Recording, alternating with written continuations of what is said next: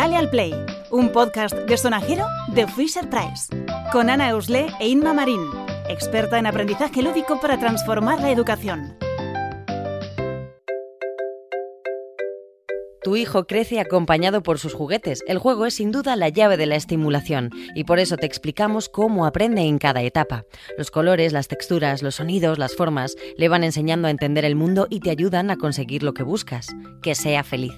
Dale al Play es una serie centrada en el juego y cada juguete aparecerá como un ejemplo ilustrativo. No indicaremos cómo jugar, cada niño descubrirá cómo le gusta.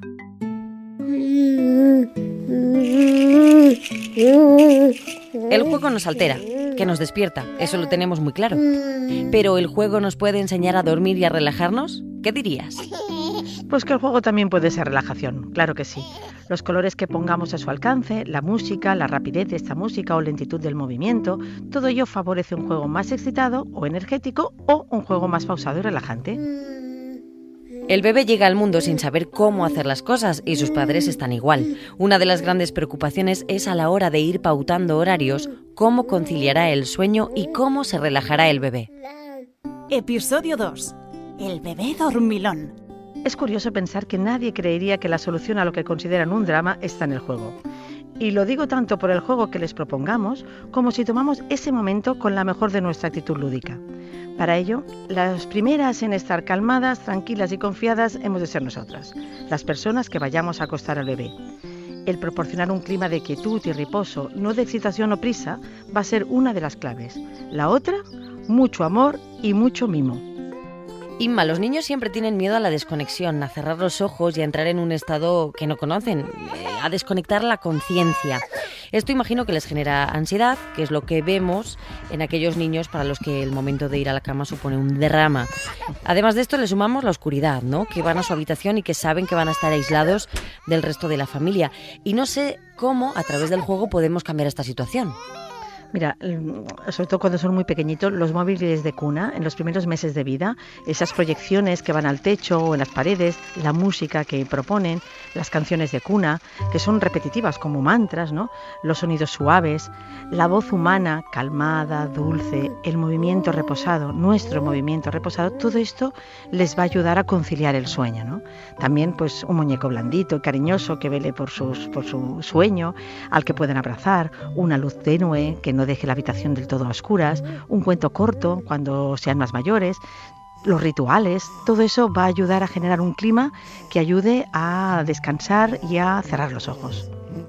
Ficha sonora de móvil Ositos Voladores. Pues este móvil tiene como aquí los colgantes de los ositos, que son blanditos y que van girando para empezar a dormir al niño. Y luego aquí arriba tiene unos botoncitos como para hacer sonidos, como sonidos relajantes. Las imágenes reconfortantes, la música, los susurros, los sonidos de la naturaleza, así el móvil Ositos Voladores es un primer juguete para comenzar desde el nacimiento del bebé a generar un ambiente relajante para el momento del descanso. Estimula sensorialmente al bebé con los movimientos y con las luces, con los muñecos, la proyección de estrellas luminosas y tres opciones de sonidos relajantes. Aquí tiene el botón de una luz, que la luz eh, son como unas estrellas que se proyectan luego en el techo. Esto gira y tiene así la musiquita, yo creo que como que les hipnotiza un poco para que se queden así dormidos. Facilitar la programación del juguete con la mínima molestia para el niño o niña es importante para ayudarle a desconectar. Así los programas pueden durar hasta 30 minutos. Según el bebé vaya creciendo, el móvil Ositos Voladores se convierte en un proyector que puede colocar en la mesilla o en la capota del cochecito, donde quiera. Durante su crecimiento el niño puede pasar por distintas fases en las que le cueste más o menos conciliar el sueño o simplemente relajarse.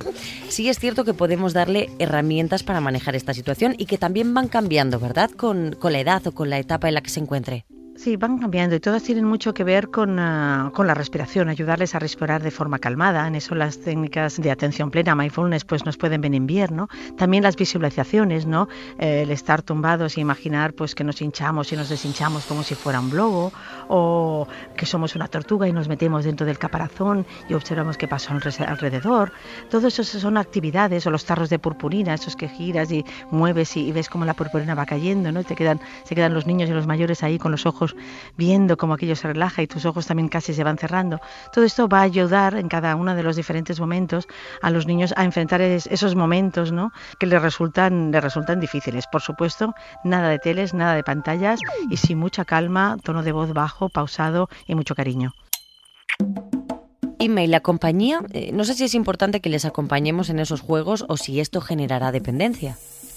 Ah, mira, los chinos dicen que si quieres un bebé independiente, mm, eh, que lo eduques dependiente hasta los tres años. Los niños nos necesitan, si, si, si, si nos echan en falta, si se encuentran inseguros, mm, eh, les va a costar mucho más dormir. Por tanto, los rituales eh, que generan seguridad y nuestra presencia con nuestra voz, el darles la mano, el explicarles un cuento cantilo, el cantar una canción de cuna, todo esto les va a ayudar. Y, y para nosotros nos va a ayudar saber que esto pasará, que llegará un momento que dormirán solos y no querrán ni que entremos en su habitación. Entonces ayúdame a repasar los elementos que nos pueden ayudar a que ir a la cama no sea una situación dramática. Hemos hablado de proyecciones eh, con luz, con música, con sonidos tranquilos, relajantes, la voz humana exactamente igual, con pequeños movimientos, ¿no? como por ejemplo los móviles. Visualizar cosas dulces, cosas agradables, cosas que, que nos vayan cerrando los ojitos, ¿no? Todo eso va a ayudar al bebé, ¿no? Mucha calma, mucha tranquilidad y mucho cariño, mucha seguridad. Dale al Play es una serie de Fisher Price y Podium Podcast escrita, dirigida y presentada por Ana Usle, con la participación de la experta en aprendizaje lúdico, Inma Marín, y con la colaboración especial de Marta Gutiérrez. Diseño sonoro, John G. Arenas. Producción, Jesús Blanquiño y Jimena Marcos. Todos los episodios y contenidos adicionales en la pestaña Sonajero en podiumpodcast.com. También podrás encontrar todos los episodios en nuestra aplicación disponible para dispositivos iOS y Android y en nuestros canales de iBox, iTunes y Google Podcast.